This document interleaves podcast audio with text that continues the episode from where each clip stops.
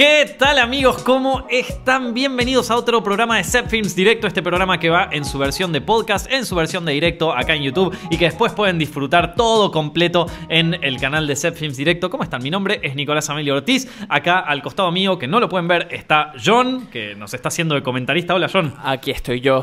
No solamente está comentando, sino que también está leyendo sus comentarios y sino que también está viendo cómo avanza este directo que mirá lo bien que se ve, loco. Mirá lo bien que se ve. Cuando tenemos una cámara acá en Films empezamos a flashear cosas. Pero bueno, eh, final, finalmente hoy vamos a estar hablando un poco de 13 eh, Reasons Why. Hoy vamos a estar hablando un poco de Deadpool con John, que ya la vio. Eh, hoy vamos a estar hablando también un poco sobre el, Festival de Cannes. Pero antes, ya les hablé sobre mi libro 100 películas que me abrieron la cabeza. Lo pueden encontrar en todas las librerías de Argentina y si viven en otros países, lo pueden encontrar en su formato de ebook. Está el link ahí abajo en la descripción. Así que vayan ya mismo, lo pueden conseguir. Eh, ya está siendo un top, uno de los más vendidos en, la librería, en las librerías de acá de Argentina cosa que me pone muy orgulloso. Muchísimas gracias a todos. Por otro lado, chicos, finalmente en, eh, llegó, todos lo venían esperando, todos me lo venían preguntando, llegó algunos que vienen siguiendo Films hace tiempo ya conocen esta dinámica.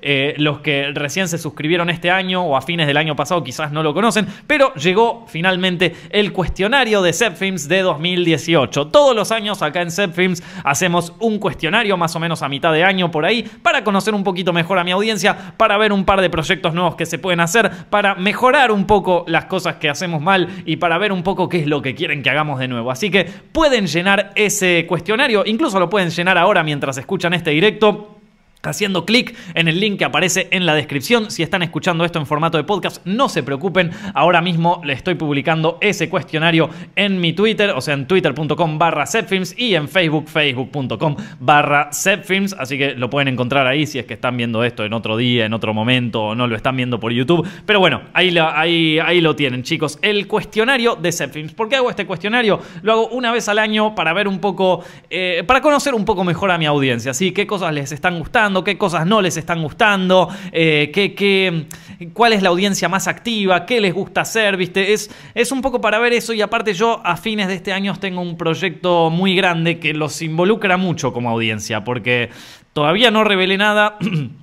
Tiene que ver con hacer cine y con hacer proyectos, pero eh, es, muy ambicioso el proyecto, entonces es como que no quiero revelar nada hasta que no lo tenga por lo menos un poquito cocinado, ¿viste? Así que eh, en este caso agregué un par más de preguntas que tienen que ver con eso, pero eh, básicamente todos los años hacemos un cuestionario y ustedes son libres de responder con lo que ustedes quieran. Les agradecería muchísimo que lo hagan, ¿sí? Eso se, se, agradece mucho a todas las personas que lo están viendo. Bueno, si están viendo este directo ahora mismo en vivo, les agradecería que lo compartieran con algún amigo o que le pongan like o que hagan las dos cosas, ¿por qué no? Y si lo escuchan ya diferido, también lo pueden hacer. Siempre es lindo compartir esto. Bueno, chicos, vamos a empezar con eh, lo del principio del directo, que es una de las cosas que más me pidieron la semana pasada yo no miro muchas series, pero me pedían que, que, hable de 13 Reasons Why, porque la primera temporada, voy a ser sincero, la, maté así de entrada, ni siquiera la, descarté así de entrada, y, medio que, para, mí que hubo ahí como un,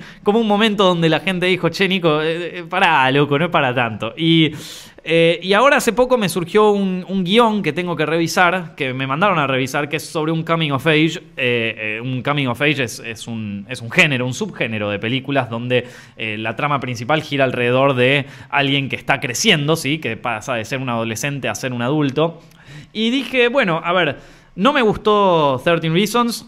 Eh, voy a volver a ver la primera temporada y ya que está saliendo voy a ver la segunda, a ver qué cosas no me gustaron, qué es lo que no funciona en esta serie y eh, por qué no me gusta y qué puedo hacer para mejorar en este guion que me pasaron, ¿viste?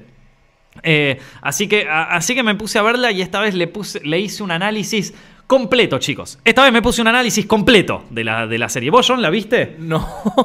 no. viste ni la primera ni la segunda, no, Ni la primera. ¿No viste la primera? No, tampoco me la recomendaron. No, no, no. A ver, eh, no es muy recomendable. Si vos la ves ahí, es como que, bueno, malísimo.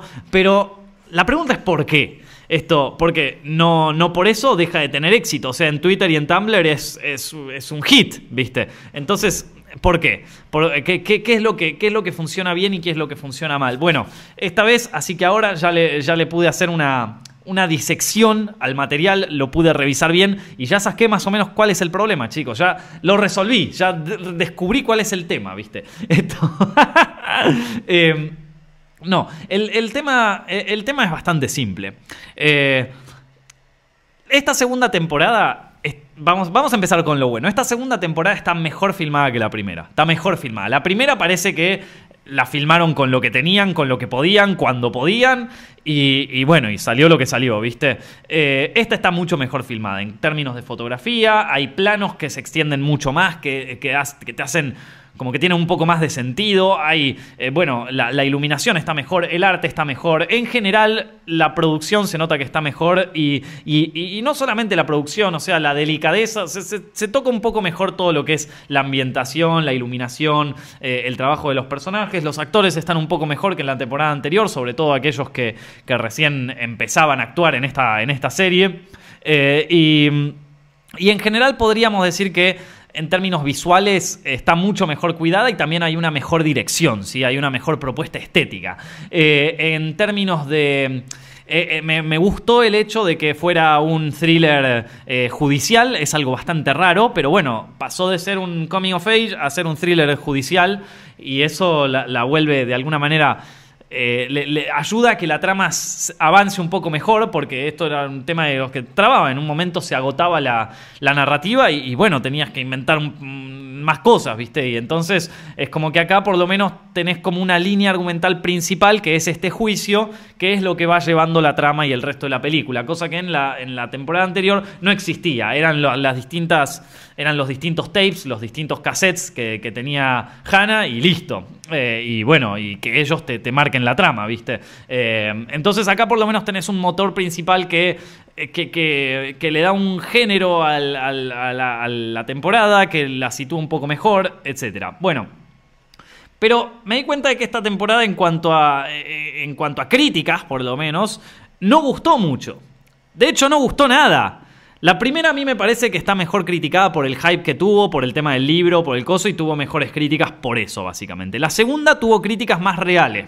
eh, a mí me parece que, eh, que- que va por ese lado. O sea, la, la, eh, la- la primera la criticaron, me parece, un poco mejor de lo. O sea, si vos vas a cualquier, eh, cualquier canal de reviews o cualquier. eh, coso de series o, vas a Rotten Tomatoes, vas a encontrar que tiene unas muy buenas críticas y yo creo que tiene más que ver por el hype del momento porque la segunda temporada la defenestraron. Entonces, a mí me parece que ahí hay un poco de... de de nada, de ver como. de, de opiniones como muy. eh, mezcladas con el hype de aquel momento. Pero ahora que ya no es. No, o sea, no es la serie del momento ni nada, me parece que los críticos ya no están tan condicionados como, bueno, a ver qué va a pensar Twitter si digo que no me gustó, porque ya medio que no les importa mucho, entonces te tiran más la posta. Entonces me parece que en esta fueron un poquito más crudos y de hecho la defenestraron, la destruyeron. Ahora, ¿vos estuviste viendo un par de críticas o...? No, no, pero aquí hay gente que no le gustó. Muy aburrida la segunda temporada.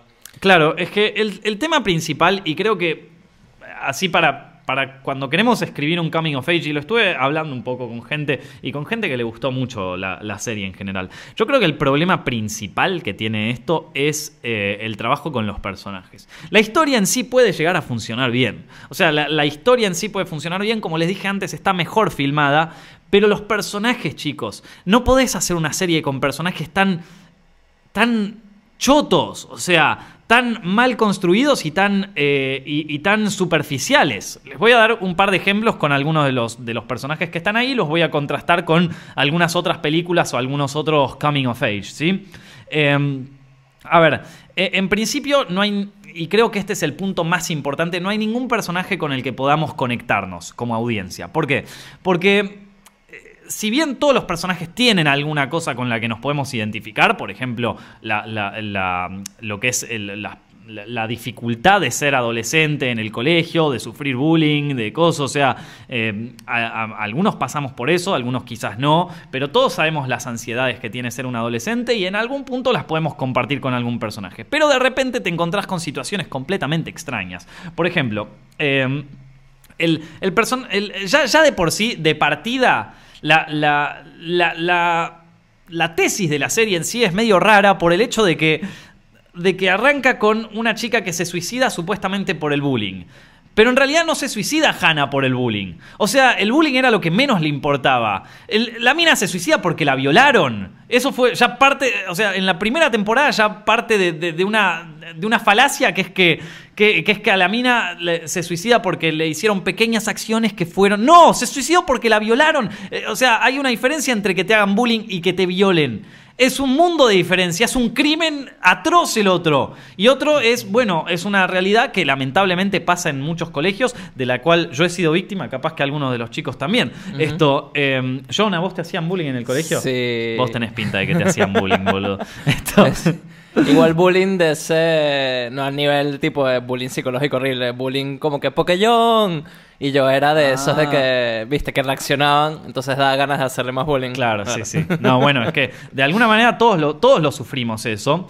Eh, y- pero, pero una diferencia es que te hagan bullying, otra diferencia es que te violen. En esta, en esta serie a la mina la violan. En, no- en- en uno de los capítulos de la primera temporada la violan. Eh, y se suicida por eso, chicos. No se todo, lo, todo lo otro, todo el tema de, de los cassettes y todo eso, ya es completamente al pedo. Porque es como, bueno, sí, les voy a dejar indicios de por qué fue pasando todo esto. No importa, o sea, no, no. Ya de por sí es un personaje que no tiene ningún tipo de verosimilitud así. O sea, no, no. eh, partamos de esa base, eso. eh, y, y, y- a y a raíz de eso empiezan a surgir todos los problemas, porque es como que todos los personajes parten de una, de una idea que está errada, que está mal, o sea, que ellos la pensaron mal, que, están pensando, bueno, eh, y, cómo me siento mal yo por lo que hice y qué hice mal, y, e- es como el... el- factor principal de la, de la, de la serie es esto de guilt shaming, ¿viste? De tengo que sentir la culpa, tengo que sentir vergüenza, este cassette era para mí, ¿viste?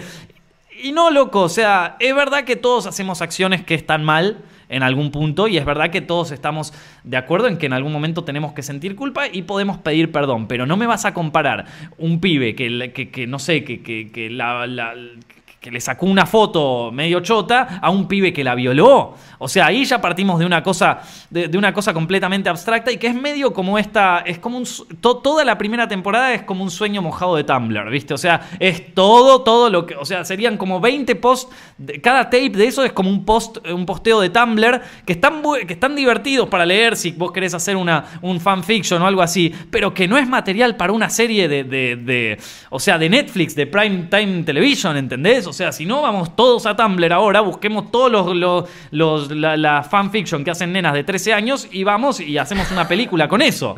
o sea, eh, ¿entendés? No, no, no tiene sentido dramático para empezar, porque aparte de un, problema muy grande que es este que te estoy contando.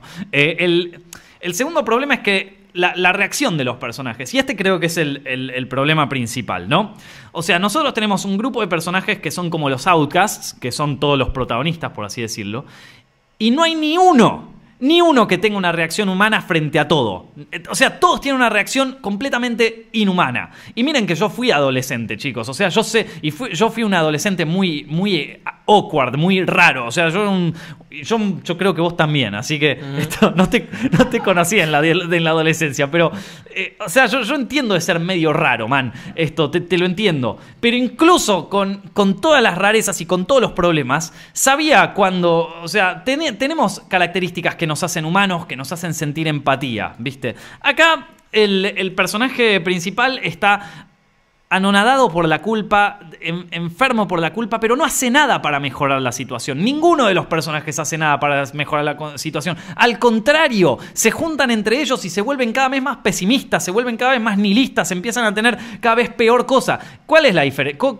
¿Qué, es lo que te diferencia un coming of age de, de- esta serie? Básicamente el heroísmo, el, el- el tema de- de convertir, de que un personaje pase de ser una miseria o pase de entrar al peor de los infiernos, que puede ser el colegio perfectamente, eh, y, salga adelante. Y algunos no salen adelante, pero los que no salen adelante se, se- empiezan a llenar de rencor y se empiezan a llenar de odio y se convierten en villanos. No son personajes que, que- son agradables para la audiencia, porque justamente hacen todo lo que el ser humano no debería hacer. O sea, este eh, estos personajes se hunden en, en una depresión total eh, y no hay ninguno que que vos digas como, bueno, ¿qué hacemos con esto? No hay ningún personaje proactivo, todos reaccionan ante, an- ante las tragedias. El, el suicidio de Hannah fue una tragedia y en la segunda temporada Hannah es la guía de, de la guía espiritual del protagonista. No, no, no tiene ningún sentido. ¿Cómo un- una persona que se suicidó va a ser tu guía espiritual? ¿Cómo vas a seguir los pasos de- de una persona que tuvo una muerte trágica? Y el tipo este le hace caso en todo, ¿viste? Entonces es como que ya de partida es completamente desquiciado, es completamente enfermo todo esto, ¿viste? O sea, chicos, tengan cuidado, no sigan los pasos de un suicida, porque probablemente terminen igual esto. Y vos como audiencia ya de por sí partís de esa base y decís, loco, acá está todo mal. Y aparte nadie aprendió nada, nadie aprendió, che, eh, porque, ¿qué te dicen? Todo el tiempo en la serie, todo, todo el tiempo en la primera temporada te dicen, eh, si sufrís de algún tipo de daño psicológico, lo mejor es Bueno, bárbaro, entonces que tus personajes reflejen un poco eso, porque ni un puto personaje habla en esta, en esta serie. O sea, es algo que no, no te juro, no, no, lo, no lo comprendo ningún... O sea, en todos los capítulos abre la cosa, si tenés un problema, tenés que hablarlo. Si tenés un... Bueno, ¿sabes qué? En vez de darme el, el- el- speech al principio y después mostrarme todo lo contrario, hace que los personajes hablen los problemas. O hace que un personaje se quiebre y le cuente a los padres que es algo normal que pasa. No es que todo se. Sí, es verdad. Hay algunos que se guardan las cosas y hay otros que lo cuentan. Y hay otros que lo pueden compartir y hay otros que se pueden enfrentar a, sus problemas, ¿viste? Esto, y de nuevo, se los digo de una de, parte. yo, yo era una persona muy débil en ese sentido. O sea, eh, pero, pero me sentí identificado más con un héroe. O sea, ¿por qué? A ver, vamos a agarrar otra, ot- otra película también de un coming of age. Por ejemplo, todos deben haber visto It, ¿no? O sea, les iba a tirar Breakfast Club y Stand By Me. Pero son pelis capaz medio más de los 80 y capaz que no las vieron. Pero les tiro It, que seguramente la vieron.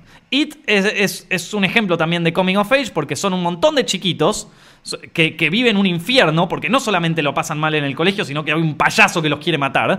Esto, y está este personaje que se llama Eddie. Y Eddie tiene todos los problemas. Es eh, todas las enfermedades, la mamá lo trata mal y es un cagón, básicamente. Es parecido a lo que era yo cuando era chico. Esto, con la diferencia que yo no me enfermaba tanto. Eh, esto. Entonces, ¿cuál, cuál es el crecimiento de, Eddie en, en toda la, en toda la película? Él pasa de ser este personaje medio cagón, pasa a convertirse en, en un héroe y nos enseña que no necesitas ser el más fuerte, que no necesitas ser el más, eh, el más eh, alto ni el más, eh, el más, el mejor líder ni nada de eso, para poder ser un verdadero héroe, para poder ser valiente. Y mirá que Eddie estaba cagado en las patas con ese Pennywise. Estaba cagado en las patas, pero él, pero aún así muestra un tipo de heroísmo. ¿Por qué? Porque o sea, porque es lo, lo- más humano, ¿viste? Lo- eh, en el, el resto de los personajes de, de esta de 13 Reasons Why no tienen ninguna motivación, o sea, es como, bueno, sí, ¿sabes qué? No podemos hacer nada, peguémonos un tiro. La única escena, la única escena de la segunda temporada, y perdón si les spoileo un poco, la única escena de la segunda temporada de 13 Reasons Why que realmente yo dije, esta es una escena bien hecha, esta es la única escena que vale la pena de toda la serie, es cuando se van y se cagan todos a trompadas, porque es el único momento donde son todos humanos. A ver, es el único momento donde todos paran y dicen, bueno, vamos a las trompadas y van todos a las trompadas uno por uno. Y sabes qué, incluso con una escena que podría haber funcionado bien, la cagan. ¿Por qué? Porque viene esto, está eh, los dos personajes gays y, las, que dicen como, ah, típico de hombres, esto, vayámonos acá. No, loco, no, eso es estereo, o sea, estás estereotipando mucho más a los personajes masculinos y también a los otros personajes, porque, por, a ver, ¿por qué razón? Eh, ninguno de esos personajes, ninguna chica, por ejemplo, que son las que más sufren en esta, en esta serie, porque ninguna chica agarró un palo y se lo metió en el orto a este, o sea, se lo clavó por la espalda a este, a este Bryce. O sea, había razón, por ejemplo, no sé, esta Jessica capaz no, porque era una mina como un poquito más retraída, ¿viste? Pero la del grupo de atletismo, ¿por qué no agarró un palo y se lo, se lo clavaba bien en la cabeza a Bryce y, tenés un, ¿viste? Te- o sea, tenés el, el- el- el, eh, female power, ¿viste? Y, y te- tenés, o sea, y tenés como un poco de- de de diversidad en los personajes. Yo te entiendo, es difícil no caer en estereotipos en, en series y películas de adolescentes. Porque normalmente para encajar uno trata de meterse en un estereotipo. Pero vos podés hacerlo como un poquito con más riqueza.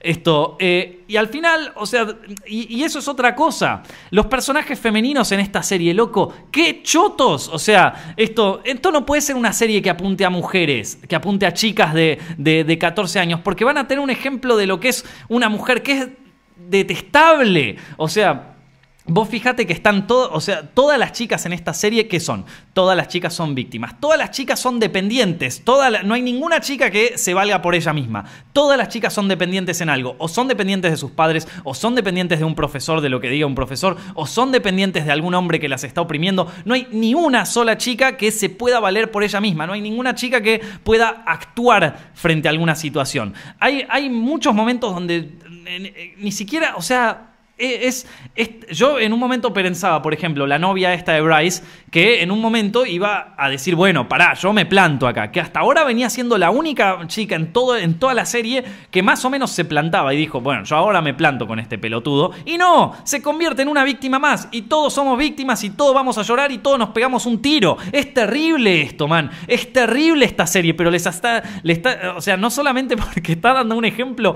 psicótico, sino también por el tema de que, de, de- que o sea, eh, de, que no, no, no construís personajes, pero para nada creíbles, loco, es terrible. Al final, al final Bryce, que es el estereotipo más desastroso, es tipo el más estereotipo de todos los personajes, es el único personaje que por lo menos tiene un objetivo, una motivación, es horrible, es el villano, pero por lo menos es un villano. El resto de los personajes no tienen, o sea, no se la bancan ni para ser personaje secundario, ¿entendés? Y entonces tenés un montón de personajes que no dan ni para bolo menor, que están llevando adelante la trama remando con una vainilla porque no tienen herramientas para llevar adelante la trama, porque ¿cómo haces? Porque si todo, o sea, si tenés a todos que te quieren que, que se quieren pegar un tiro a la mínima que le dicen, "Che, loco, está todo bien", no, mará, me quiero pegar un tiro. Entonces, ¿viste? Eh, es- eh, entonces de golpe ves vos la escena de donde se quieren cagar a palos y lo ves al, al- chico este, a Alex, que había quedado inválido porque casi se quería agarrar un palo y pegárselo al tipo y decís, bien, loco, bien, así es como tiene que pasar. Y te podés, por un segundito, aunque sea por un segundito, puedes empatizar con el personaje. Es, es tremendo, loco, es tremendo, yo no lo puedo creer. Esto, bueno, pará, pará. Esto, no, yo no puedo creer, loco, estoy, o sea, esto, eh, o sea, miren las cosas que me hacen ver, chicos, miren las cosas que me hacen ver. Y yo, y yo acá me pongo a estudiarlo, me pongo a pensarlo, pero es, pero, pero hace bien pensarlo, hace bien tenerlo en cuenta porque esto... Porque así vos podés darte cuenta si estás creando personajes que caen en este, en este mismo problema. Vean películas como It, vean películas como Stand By Me, vean películas como The Breakfast Club. No vean esto, ¿entendés? O sea, no vean esto porque van. porque es un error tener a estos tipos como héroes. Es un error tener a estos tipos como. como como cómo escribir algo, ¿viste? O sea, eh, es un problema de personajes, es un problema de héroes que tiene esta serie y es un problema de nihilismo total. O sea, el, la única catarsis que uno puede hacer después de ver esta película es, bueno, peguémonos todos un tiro, dale, porque ya que estamos, mi vida también es una mierda, tengo que levantarme todos los días, a la mañana, a ir a laburar, a hacer coso, y, y- sí, seguramente alguien que se mató, de- o sea, si alguien le está pasando mal en, en mi grupo de amigos, seguro que es mi culpa, así que mejor me pego un tiro antes de que me haga un cassette a mí también, ¿viste? Es, es, es terrible, loco, es, es, es, es terrible, y, y esto... Hay un personaje igual que se la banca, hay un personaje igual que se la banca, que es este que se llamaba Zack. ¿Por qué? Porque es el único personaje normal. Es el único personaje que tiene una reacción humana ante todo. Es el único que cuando ve al, al- a Alex que le está pasando mal, va y lo ayuda. Es el único que le cuesta eh, dejar a, a Bryce porque también es su amigo. Es el único que tiene como un espíritu de equipo, pero, pero a su vez eh, corre con esto de que, bueno, todo lo malo que está pasando. Es un personaje con, con conflictos reales, ¿viste? El resto de los personajes son... un de- y otro capaz, este otro, ¿cómo se llama? Eh, Tony. Y Tony capaz dentro de todo. Pero ya de nuevo, si si tu, si tu guía espiritual de la serie es una mina que se suicidó, estamos en el horno, hermano. Porque una, una persona que se suicida es una tragedia, es terrible, es, eh, eh, es, es algo que, que capaz hay que investigar por qué pasó y todo eso. Pero no puede ser la heroína, no puede ser el el ejemplo a seguir de todos estos personajes porque va a pasar lo que pasa en la serie, o sea, se terminan matando todos, ¿viste? Esto, así que bueno, nada. Es una, ustedes querían una opinión de- cruda y sincera. A ver qué, a ver qué me están, a ver qué me están comentando. Que te- que vamos vamos a calmarnos, vamos ¿Eh? a calmarnos acá. Sí, perdón. Un vaso de agua. Perdón, perdón, perdónenme. Esto, ahí está. Y bueno, loco, me la tuve que clavar todo el fin de semana. Imagínense, terminé completamente trastornado. Muy bien, muy bien. Esto es excelente. No, contame, excelente. con- contame, John, qué- qué- de qué se reían, de qué, de qué comentarios se reían. No, no, eh, glorioso, glorioso tu... eh, el fuego. El en- en fuego. tu crítica. No, Eso. no, bueno, es que, es que viste, la verdad. la verdad es, es tremendo. O sea, es tremendo. Es tremendo que aparte te pongan el, el, el principio. En cada, en cada capítulo te ponen al principio como, bueno, eh, hay que prevenir los suicidios y qué sé yo. Y la única manera que vos tenés es hablarlo. Y, hay gente que te quiere escuchar. Y, y- y entonces mostrame que un personaje haga algo, que un personaje diga, sí, yo te quiero escuchar, sí, contame, sí que. No hay nadie que tenga esa reacción. A un momento a Alex le hacen como todo un cartel de cumpleaños y qué sé yo. Y el chabón por primera vez en su vida tiene una alegría. Y al toque la mina se está ofendiendo porque, porque no le gustó el cartel de cumpleaños, ¿viste? O sea. Tengan un poco de solidaridad con sus amigos, loco. Esto, no, no, no, tremendo, tremendo. Hay cosas que no entendí. Igual, a ver, te, y, lo peor es que al final es como que. eh, como que nada, no, no. eh, eh, esto les quería contar, que ustedes miren la serie y si la están viendo por segunda vez, piensen en cuáles eran las escenas que más querían que lleguen. Y yo, no es por morboso, pero las, escenas que yo más quería que aparezcan eran las escenas de Bryce, porque sabía que iba a haber un conflicto en serio, porque Bryce era un hijo de puta, y porque eso lo convierte en el único personaje que por lo menos tiene un, algo, ¿viste? O sea, ya sabes que es un hijo de puta. Cada vez que aparece decís mierda, este se va a mandar una cagada. Y por lo menos sabes que la trama va a avanzar. Con el resto de los personajes, vos estás en, en una especie de limbo donde estás. Bueno, a ver, se tirará, se pegará un tiro, har- harán el, el, el mass shooting en, en el colegio, matarán a todos, ¿viste? Eh, Es como que, bueno, sí, nada, que pase lo que pase, me chupa un huevo. Ahora, cuando aparecía Bryce, te cagabas en las patas, ¿viste? Decías, mierda, este, eh, este o sea, yo creo que si lo laburaban un poco mejor a Bryce, tenían un buen villano. Si bien estaba un poco estereotipado, tenían un buen villano. Las chicas, todas un desastre. Todas. Ni una sola zafa. Esto. Los chicos, bueno, son todos, o sea, todos unos depresivos. Ninguno hace avanzar la trama. Ninguno mu- muestra cierto grado de heroísmo. Excepto quizá- quizás un buen personaje podría haber sido Zack.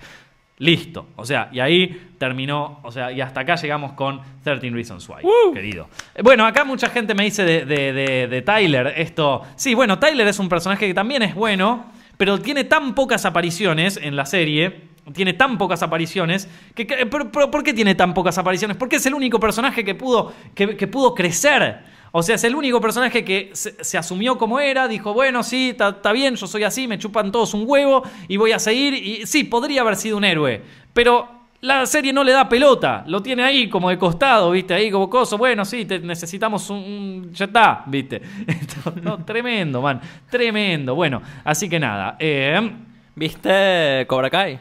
Cobra Kai. Me la ha eh, recomendado un montón me- de gente. Me vi, el, me vi el piloto, todavía no me vi la serie entera. ¿Vos la viste? No, no, no, pero me la están recomendando y acá también están diciendo que hubieses visto en cambio Cobra Kai. la, la tengo que ver, la tenemos que ver. pero un amigo que es re fanático de Karate Kid, Mm. así, pero como que, que su niñez es Karate Kid, me dice, no, no, no sabes, es perfecta, es la mejor secuela de la historia. Y yo, Sí, mucha gente está, está copado con eso. O sea.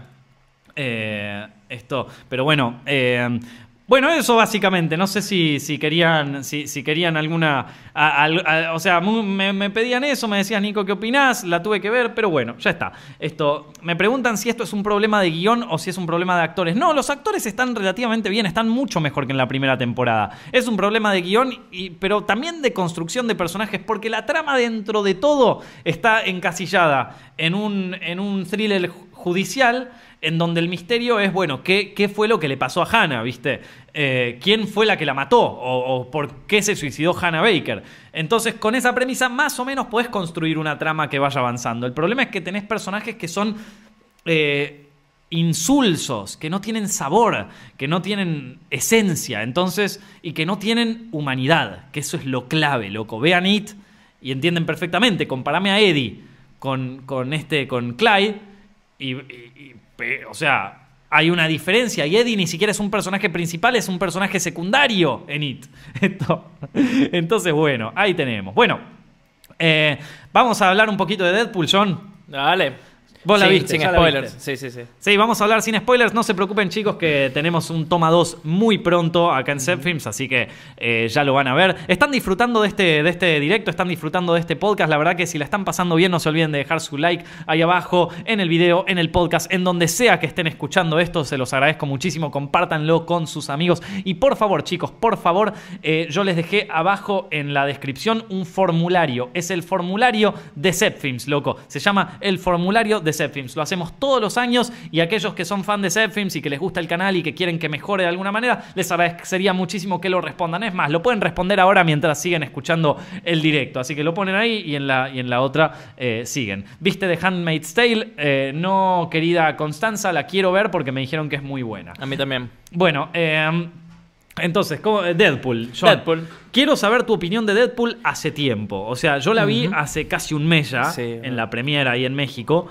Y, y lo que más quería saber es eh, tu opinión sobre, so- o sea, tu opinión sobre Deadpool. Me, me gustó muchísimo. me gustó encantó, muchísimo? Que es como mi, mi palabra de siempre. Pero Sí. no, la verdad, sí.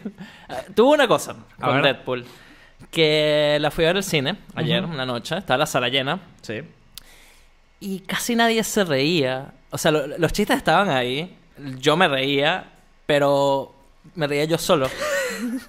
o sea, imagínate la sala vacía, uno de esos chistes de Deadpool así medio meta. Y Mm. Claro. yo que sí, cuá, cuá, cuá, cuá, cuá, cuá, cri, cri, cri, cri. Y eso me, me, me bajó la experiencia de la película. Te, ¿me te hizo el- sentir mal de ser el único en la sala que se estaba o riendo. sea, la, la primera vez que la vi, todos nos reíamos, entonces Mm. en grupo, y, y eso sí que viste que. Porque viste que la, la película tiene muchas escenas que no tienen música Sí. de fondo, sino que es diálogo. Diálogo con silencio. ¿No? Y van tirando frases, chistes. Mm. Sí. Entonces, normalmente uno se espera una risa por detrás Mm. que, que va rellenando eso. Acá no. Entonces era como que, boludo, o no la entienden, o yo soy un pelotudo. No, yo cuando la fui a ver ahí a México fue completamente lo opuesto. La Claro. gente estaba, pero que se estallaba. O sea, que se estallaba, se moría. Yo, eh, a mí, si bien, o sea, no, no, no me pareció que fuera una, una de las mejores pelis que vi en mi vida. Eh, Para mí es mejor que la primera. A mí Sí. me gustó más que la primera. Sí. Eh, pero es una peli así como las que ves, que, que si la enganchás un sábado a la tarde, te felicidad extrema. Exactamente. Para mí, Hmm. como que no es una película que me da ganas de ver para dónde va la historia. Claro. Sino lo que me da ganas de ver es cómo Deadpool o los personajes de la película reaccionan ante lo que presentan los guionistas, por decirlo así. Claro. Entonces, no, no estoy interesado como que, uh, ¿será que va a pasar esto en la historia y lo va a lograr o lo que sea? Sí. No, sino que quiero seguir viendo el personaje reaccionar y, y desenvolverse en este mundo. Que así más o menos un cómic de Deadpool, ¿viste? Quieres ver cómo Deadpool le responde a este chabón, pelea con este chabón, qué chiste echa, cómo se va a su casa, etcétera. Y así, así sentí la película. Yo estaba disfrutando. O sea, pu- pudiese ver más de Deadpool reacc- reaccionando. No me interesa la historia. Eh, Claro. me, me interesa es como que las cosas que estaban pasando con Deadpool, la- los chistes de metalenguaje que metían, Mm. los personajes que aparecían.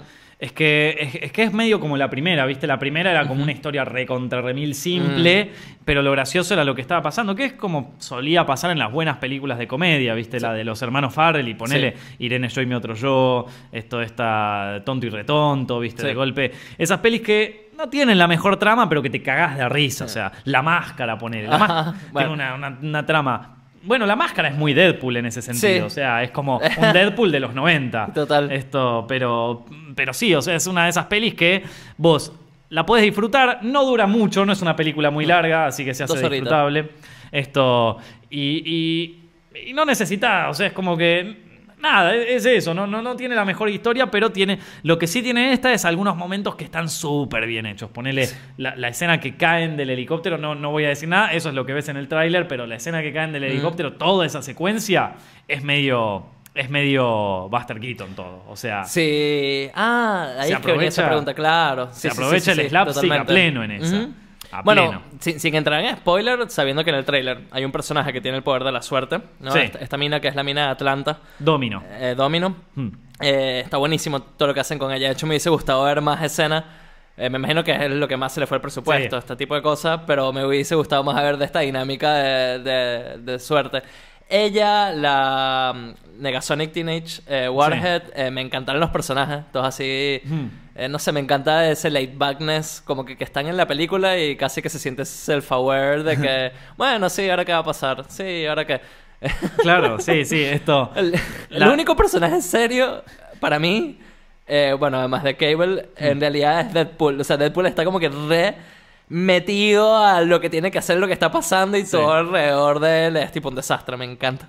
eh, en esa escena y después. eh, Bueno, de- a, a mí hay dos problemas, hay dos cosas que no me gustaron mucho de la, de las- de la peli, que la A ver. voy a, las voy a contar en el toma 2. No las voy a contar acá porque contienen spoilers y capaz que hay gente que no Ah. la vieron. Pero básicamente, una tiene que ver con uno de los villanos eh, y la otra tiene que ver con eh, una motivación de Deadpool que se relaciona un poco con el villano.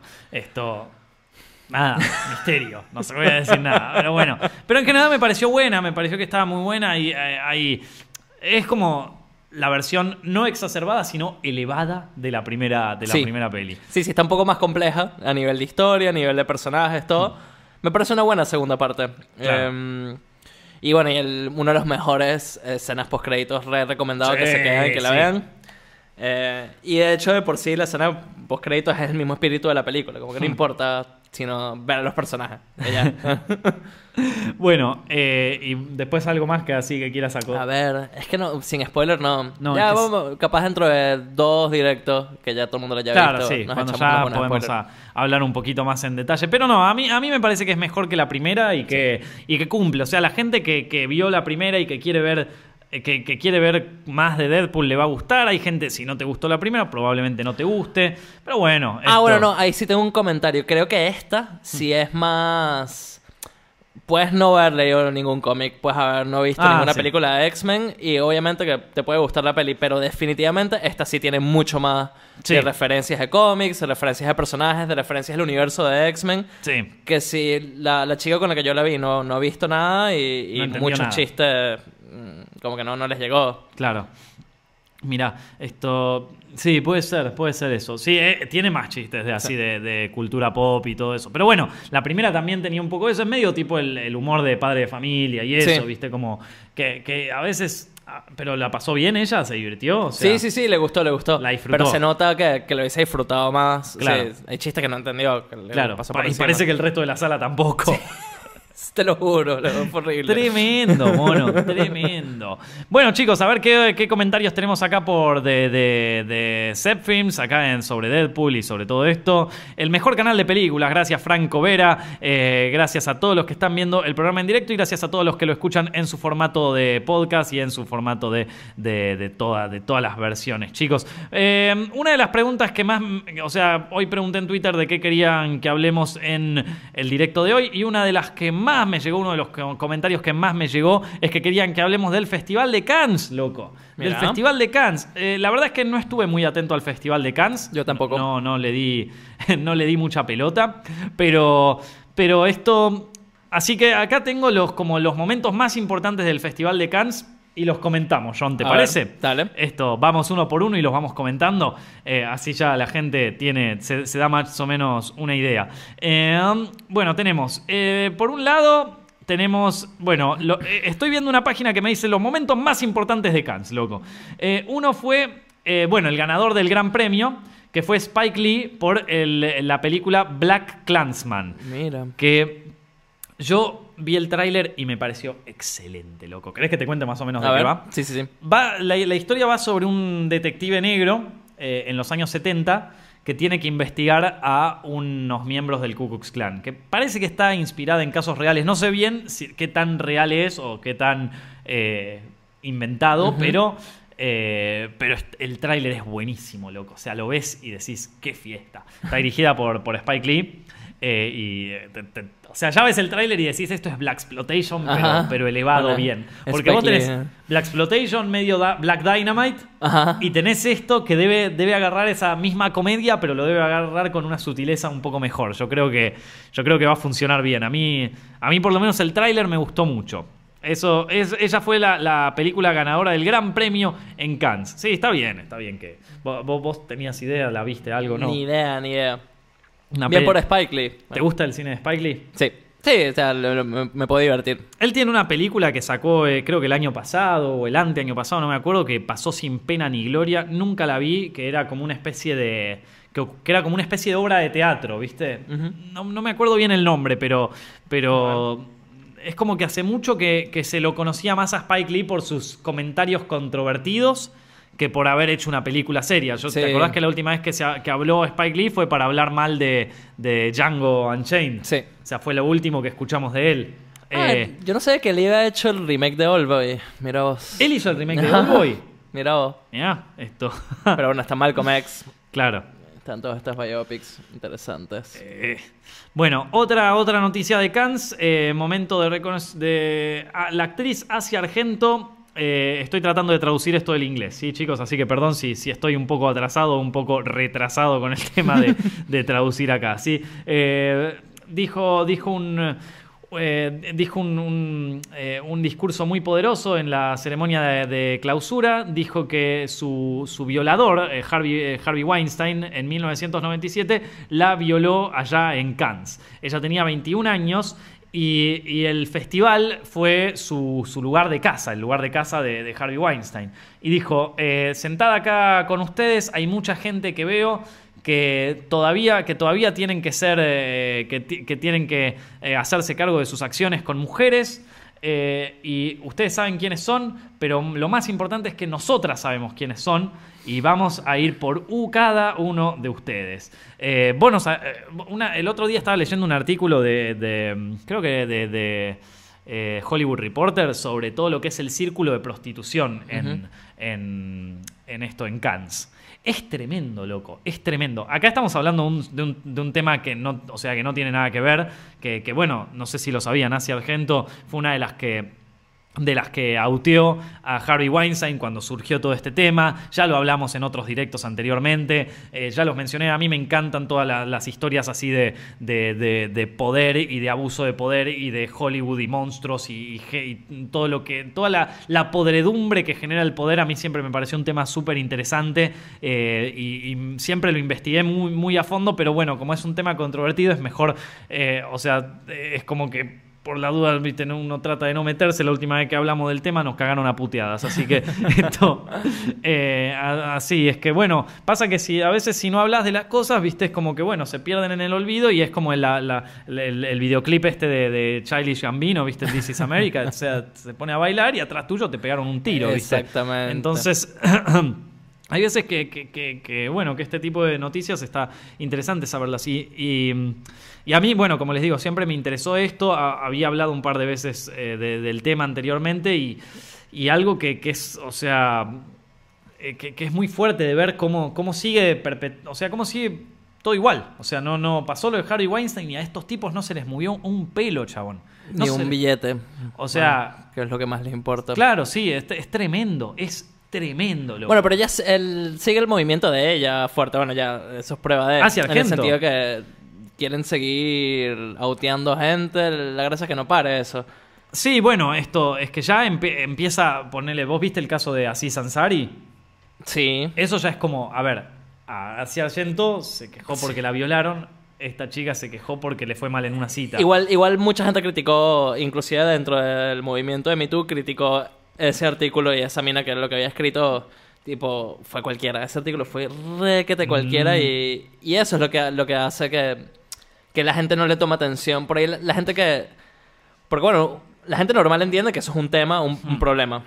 Pero hay gente que pudiese entender que eso es un problema, pero se tiene una mentalidad que al leer este tipo de artículos mm, dicen, ah, con razón, no, no me interesa porque esto es una pelotudez. Y Claro, pero es que si vos, o sea, si vos pensabas que, o sea, si, si vos imaginate que alguien leyó solo el de Aziz Ansari, ¿viste? Sí. Y de golpe pasa esto y decís, no, está exagerando. No, Claro. pero estás loco. O sea, esta mina eh, eh, es, es, es Sí. desgarradora la historia de esto. Y, y es desgarrador imaginarse que todo esto pasaba. O sea, yo tengo amigas que son actrices que fueron muchas veces con, con- con ideas de, de lo, de lo que le iba, de, de- o sea, de que le iban a pegar, o en, ya sea en Hollywood, o ya sea en, en- en Europa, o en algo así, se van y coso, y van a su primer casting, y su primer casting es con un enfermo como esto. Es terrible, man. Esto, eh, nada, eh, es un tema difícil, loco, pero Sí, bueno, sí. esto, ahí estamos, ahí, ahí está.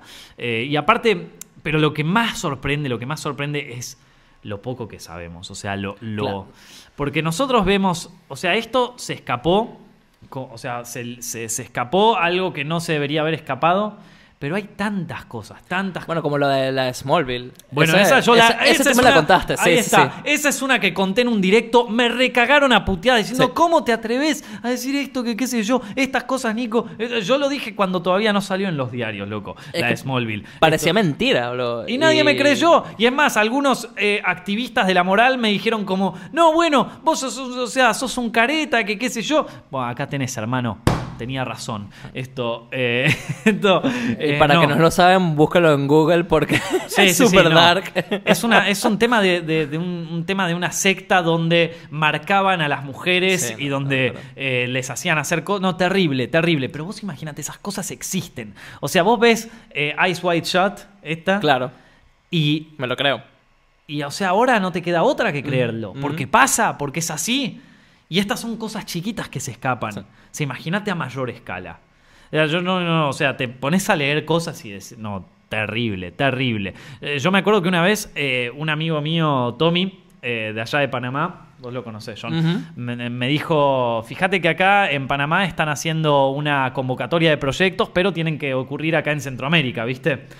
Y yo dije, bueno, me voy a poner a investigar sobre el tema de... Porque quería hacer un thriller sobre el tema de trata de personas desde Centroamérica a Estados Unidos, ¿viste? Y Sí. me puse a investigar. Y chabón. O sea, me puse a investigar para armar como una, como una sinopsis, como para presentar como para un proyecto, ¿viste? Y chabón, lo tuve que dejar.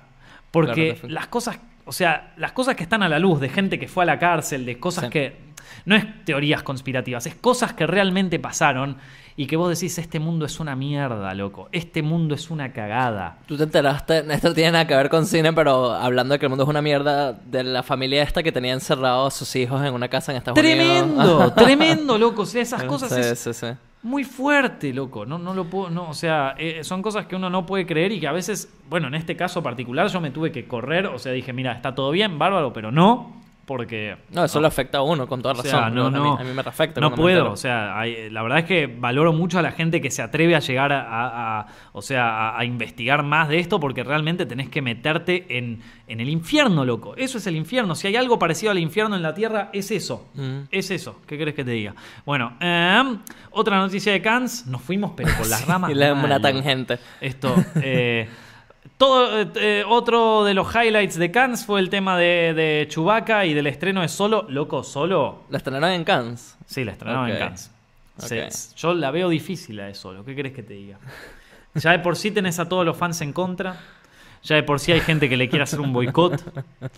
Los Rotten Tomatoes, que normalmente a esta altura en una peli de Star Wars están en 100, están en 70. Ah, mira. Un ok. 40% de gente dice que tiene ganas de verla. O sea, Ay, creo que es momento de que rueden algunas cabezas ahí. me Pero capaz es muy buena la peli. Sí. Seguro. Mañana la vamos a ver. Yo, yo mañana la voy a ver. Esto, si, si es que me dejan entrar, pero la, la tienen, la, la tienen peligrosa, loco. La tienen peligrosa, vamos a decirlo así. Esto. Eh, el Lars von Trier, viste, que la gente, toda la gente se fue. Igual ¿Qué, ya- qué pasó ya ahí? Contame esa que yo no la. El- el- medio escuché la noticia por encima, igual me pareció noticia repetida de, de cada vez que Lars von Trier de Cannes. Tipo que la gente no aguantó la violencia y que se fueron corriendo. No, como pero que- ¿qué, qué fue esta vez? ¿Qué dijo esta vez? No, Porque- no, no, la, la película en sí, que Ah. tiene eh, una violencia tan gráfica y tan fuerte que la gente no aguantó y la mitad de la sala se Ah, fue. yo pensé que fue por algo que dijo. ¿Te acordás no, lo que dijo no, aquella sí, lo vez? de los, era algo de los nazis. Él, él dijo. Eh, eh, fue una pelotudez, pero para mí que esas cosas son las que le dan prensa a Lars von Claro, Trier, sí, porque es por mirá, eso. cuántos Sí. años pasaron y seguimos hablando de esta pelotudez que dijo. Mm. Esto, él había dicho algo como eh, yo al- algo así como el, el tipo, o sea, Lars von Trier había dicho algo así como yo entiendo a, a Hitler, una cosa así, Sí, Tipo una, sí, una- una barbaridad que vos decís, ¿qué? Pero para prensa, 100%. Sí. Sí, eso fue fue el un- anticristo, ¿no? No. No me acuerdo, Creo que pero- sí. Claro, para- pasa que, claro, fue un golpe de prensa, obviamente. O sea, eh, yo, yo creo que, o sea, va, no sé. O sea, ¿y qué, qué pasó ahora? Es La- un troller, Lars von Trier. la peli fue muy, muy violenta, entonces a la gente no le gustó. Eh. Eh, y bueno, nada, un poco de cosas de moda, así, de los looks de la gente. Eh, Kristen Stewart fue, fue eh, en patas a la, a la red carpet. Eh, y después, no mucho más, ¿eh? Parece que todo el resto tiene que ver con la- las cosas. No estaban permitidas las selfies. Eh, y la palma de oro se la llevó el director Hiroka- Hirokazu Koreda por la película Shoplifters. La quiero ver. La quiero ver. Y hay otra peli que quiero ver que estuvo en Cannes, que ya la recomendé en un directo que se llama Under the Silver Lake, loco. Una película que todo el mundo tendría que ver porque el tráiler ya lo ves y es uno de los mejores tráilers que salieron en este año. eh, y es eh, del mismo director que hizo It Follows. Así que les recomiendo Ah, a todos sí. que la vean, chicos. Se me viene con todo. Bueno, Bueno, cuando llegue para acá. Sí, obviamente, si es que llega para acá. Esto, bueno, a ver, voy a leer un poco los comentarios, loco, así que vamos a ver un poco. ¿Vos viste algún comentario que A ver. Bueno, nos preguntaron por lo de Lars von Trier, pero ya dijimos lo que sabíamos. Claro, esto va a salir Mickey Mouse con un hacha a cortar cabezas a la gente que hizo cosas de Star Wars. Esto. eh, ya compraron ya compraron ya compraron mi libro acá ya compraron mi libro 100 películas que me abrían la cabeza lo pueden encontrar en todas las librerías del país está top entre los libros más vendidos de Argentina así que muchísimas muchísimas gracias a todos los que ya lo compraron y a todos los que lo van a comprar. En serio son lo más. En serio chicos los quiero muchísimo. Eh, y, y, y muchas ah y por cierto hablando de esto una pequeña anécdota. Muchas gracias a, a toda la gente que fue a romperle las bolas porque claro mucha gente me dice Nico quiero el libro el libro en físico o sea el libro que lo puedo tocar no en no en ebook lo quiero en físico en mi país lo quiero en físico en México lo quiero físico en España lo quiero físico en Colombia bueno mucha gente fue al Twitter de Random House, que es la editorial de- de- del libro, Random House, eh, Penguin Random House, fueron al Twitter de cada una de las, de, de las editoriales y le rompieron las pelotas. O Muy sea, bien. fueron y le dijeron como, eh, Random House México, quiero el libro de Nico en físico, quiero el libro de Nico en físico. Parece que le rompieron tanto las pelotas que lo están logrando, chicos. Muy Lo bien. están logrando. Así que... ¿Viste cuando te dicen que si querés algo, el que no llora no mama y el que no, y el que no afana es un gil? Bueno, esto, el que no llora no mama, loco. Así que hay que, hay que romper, ¿viste? Cuando te, rom- rompiendo las pelotas lo suficiente, vamos al Twitter ahí de, de Penguin Random House. eh, y, le empezamos a romper las bolas. Penguin Random House España, por ejemplo. No, creo que el. eh, o sea, si querés el libro en México, anda arroba Penguin Random House en Twitter. eh, México. Y vas y le decís, quiero el libro de Nico. Esto, porque la verdad es que. eh, eh, o sea, gracias, gracias por romper tanto las pelotas, chicos, porque la verdad es que, es que así por lo menos, por lo menos la gente se aviva, ¿viste? Eh, Tanta gente lo quiere, bueno, traigámoslo ya, ¿viste? Así que gracias, muchas gracias. Bueno, Vi- ¿Viste el tráiler de Bohemian Rhapsody? sí, sí, sí, ¿Qué te no pareció? quería- Bueno, ahí hay otra cosa hablando Ah. de los activistas de la moral, loco. Eso me sorprendió. ¿Qué? Eso me sorprendió. Cuando yo. Porque cuando salió lo de Harvey Weinstein, yo he, he- he tenido una cruzada con muchos. eh, social justice warriors que me decían como muchos justicieros de la de- justicieros sociales que me decían no bueno Nico vos no te estás tomando el tema en serio que qué sé yo no podés hablar de esto y que mucha gente así Mm. terrible. Eh, que me venían y me decían como, primero, ¿quién sos vos para taparme la boca? Perdón, eso para arrancar. Eh, y segundo, toda esa, mucha de esa gente las veo ahora tuiteando felices de la vida. ¿Qué hype que tengo con Bohemian Rhapsody? Inves- a esos yo no, no les voy a, no les voy a decir que, que están mal, no los voy a juzgar, no soy una persona que juzga, pero les pido que tengan por lo menos eh, que, que por lo menos sean coherentes con sus cosas. Una, una vez yo dije en un directo, una vez yo dije en un directo que hay que separar a la- el- al autor de la obra, ¿viste? Que hay que, que, que para mí es una cosa distinta. ¿Por qué? Por varias razones, pero porque principalmente también porque nos quedamos con una versión muy acotada de lo que, lo que es la obra para, pa- eh, en, en relación a- a- al arte en sí. O sea, si nosotros solo pensamos, por ejemplo, eh, El Señor de los Anillos como eh, la, la- la- la- el- el- la salida de la mentalidad de Tolkien, que en ese momento era un tipo muy racista y solo lo miramos desde ese, desde ese aro, y bueno, nuestra interpretación del mundo del Señor de los Anillos y de todo va a estar un poquito acotada, Sí. ¿viste? Entonces, por eso yo digo que por más macabro o por más raro o por más extraño que sea, sí, uno puede poner al artista un poco como parte de la obra, pero no puedes pensar toda una obra en relación a, dicho artista. Por ejemplo, eh, o sea, vos puedes, pensar, vos puedes ver las películas de Tarantino y notar que hay un estilo y notar cosas, y capaz que hasta puedes ver alguna marca personal de él, de cuando él era chico, de las películas que veía cuando era chico, pero de nuevo, con esa interpretación te quedas muy corto, o sea, te quedas muy en, en poco. ¿Para qué, loco? Dije esto y me saltaron a bardear, loco. Me saltaron a matar, me saltaron a la yugular, ¿viste? O sea, me saltaron, me, me saltaron a matar, chabón. Y, y como, bueno, pero qué sé yo. Y bueno, toda esa gente ahora está tipo, sí, Bohemian Rhapsody. Chicos, antes de quedar como unos pelotudos otra vez, les pido que por favor investiguen un poquito quién es el director de. quién fue el director en realidad de Bohemian Rhapsody. ¿Qué fue? O sea, de, de qué cosas está acusado. Y después díganme qué onda. O sea, a ver, no me podés acusar de una cosa. Ah, no sabía que era de Singer. No Ok. podés bardearme por una cosa y después saltar con otra, hermano. O sea, esto. Mira yo. vos. A ver, yo vi la, la- la- el tráiler de Bohemian Rhapsody y me pareció interesante, me pareció un gran. O sea. Un biopic, pues, más. Digamos, eh, eh, o sea, Brian Singer tiene un, un buen, hace un buen trabajo con. Mm. o sea, después de todo esto que dije, es como que ya mejor ni hablemos, ¿no? Pero esto. O sea, él, es un tipo con un estilo muy marcado, es un tipo que sabe dirigir. Pero. eh, la peli se ve bien, normal. Esto, o sea, me, me- me encanta ver una historia de Queen, eso debe estar muy bueno. Pero. Pero esto. Pero bueno, nada. eh, eh, sí, o sea, sí, te- tengo ganas de verla. Es una peli que tengo ganas de ver, la verdad. Eh, y bueno, espero que. esp- Espero que, que de golpe no la tengan que cancelar antes de tiempo. Porque bueno, porque de repente alguien se puso a hacer la tarea e investigar un poco. Sí. Esto.